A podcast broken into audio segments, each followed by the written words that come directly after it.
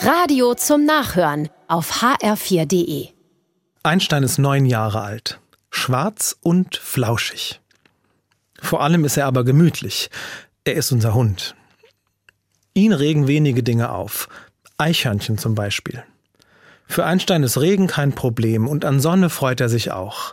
Er hat fast immer gute Laune. Wenn ich ins Wohnzimmer komme, sehe ich ihn oft quer mitten im Raum liegen. Er liegt auf dem Rücken und streckt den Bauch in die Sonne. Egal wie klein der Sonnenfleck ist, zieht die Sonne weiter, tut es auch Einstein. Ich frage mich, warum mir das nicht gelingt und ob er mein Vorbild werden kann.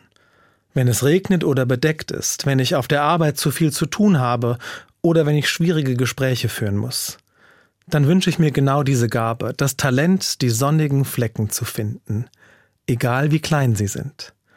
Mich über einen besonders leckeren Kaffee zu freuen, vielleicht über ein nettes Telefonat oder wenn der Paketbote lächelnd gegrüßt hat. Ich lege mich einen Moment neben meinen alten Hund.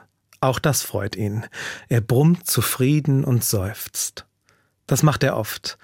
Ich nehme mir vor, mir ein Beispiel zu nehmen die Sonnenflecken zu suchen und öfters zufrieden zu seufzen.